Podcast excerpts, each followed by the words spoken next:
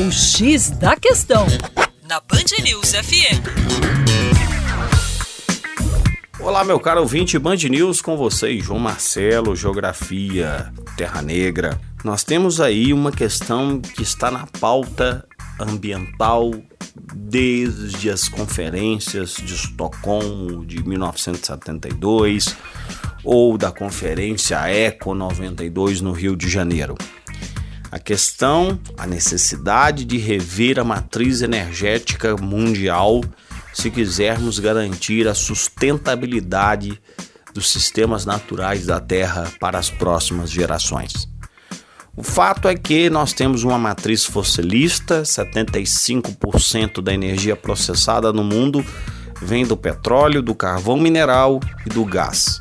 Se não mudarmos esse contexto, é, dificilmente teremos redução na emissão de gases do efeito estufa e em todos os efeitos colaterais gerados pela grande poluição atmosférica.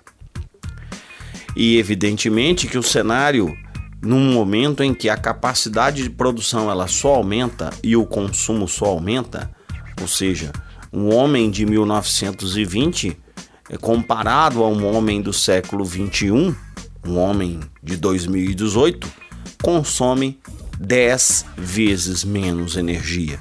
Então, o consumo crescente de energia com uma emissão crescente de resíduos, especialmente de poluentes atmosféricos, cria uma grande sinuca de bico. Fato é que não só a tecnologia ou a ciência vai dar conta de trazer as respostas e as mudanças que precisamos.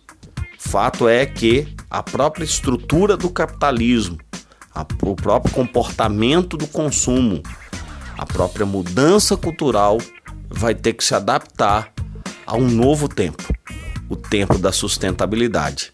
Será que realmente vamos conseguir?